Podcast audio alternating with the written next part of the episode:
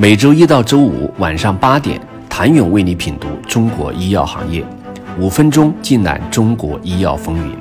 喜马拉雅的听众朋友们，你们好，我是医药经理人、出品人谭勇。相比两家临床前、临床阶段的技术先驱，有商业化产品的 ORTX 公司情况要好得多。但现在的情势下，企业还需要未雨绸缪。这家运用基因修饰的干细胞治疗罕见病的生物技术公司也在展开自救。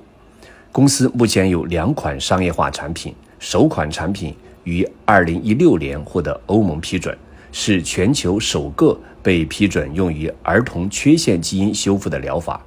但由于其64.8万美元的定价过于昂贵，加之患者稀少，商业化并不顺利。二零二二年销售额只有一百八十一万美元，相当于三名患者接受了该产品的治疗。另一款产品则于二零二零年十二月获得批准，并于二零二二年一季度进行的首次商业销售。二零二二年销售额一千八百八十万美元。基于市场的反馈，公司决定及时止损。二零二二年三月，其宣布决定。专注于严重的神经代谢疾病和早期研究项目，停止对罕见原发性免疫缺陷项目的投资，并寻求战略替代方案。为了实现这一新的战略重点，公司还裁员约百分之三十。此外，在开源上，公司于今年三月宣布进行私募融资，初步交割完成后，收益总额约三千四百万美元。而 BDTX 公司自救的方式有所不同，除即使终止相关项目外，他还将自己的突变变构药理学药物发现引擎支持的某些早期发现阶段抗体项目分拆给一家旨在利用该引擎进行发现、开发和商业化大分子药物的公司，以寻求效率最大化。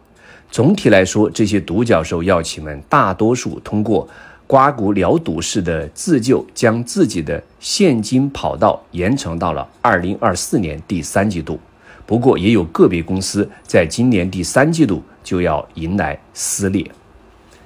现今已是市值千亿美元的吉利德，在不到三十年的时间，以近二百五十亿美元的年销售额，在二零一四年跻身全球托普十药企。它凭借的是围绕优势领域的差异化创新、出色的融资及资金规划、前瞻化的精准并购，几大因素缺一不可。尤其值得生物技术公司学习的是吉利德持续的聚焦精神。无论是流感神药奥司他韦，还是抗艾滋病创新药丙肝治愈神药等产品，这些爆品都来自吉利德持续专注的抗病毒领域。独角兽药企们如何才能回到曾经的市值巅峰？事实上，行业人士都知道，他们短期内很难回到2020年到2021年上半年那样的状态，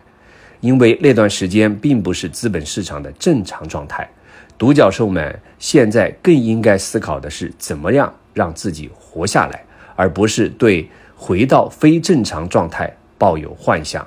就资本市场而言，当下极度理性的资本市场的确对生物科技公司如何杀出重围提出了更高的要求；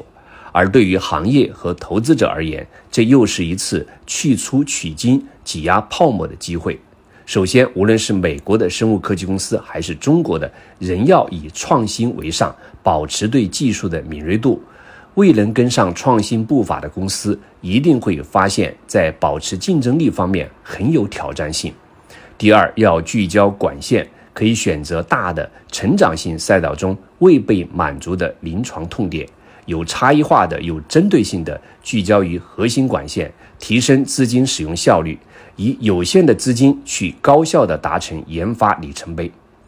第三，要深刻认知合作大于竞争的趋势，全球范围内大合作的趋势不会改变。要适时拓宽研发和商业化的思路，明白抱团取暖优于单枪匹马。特别对于中国的生物技术公司来说，适应监管尤为重要。更严格的法规出台，尤其是与药品审评和知识产权保护有关的法规出台后，一批无法适应监管变化的生物科技公司可能面临经营困难。但整个行业的创新质量必将随着监管的明晰，逐渐上升到一个新的台阶。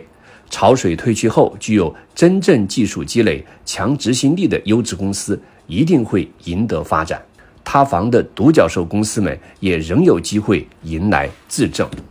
谢谢您的收听。想了解更多最新鲜的行业资讯、市场动态、政策分析，请扫描二维码或添加医药经理人微信公众号“医药经理人”——医药行业的新闻与资源中心。我是谭勇，周一见。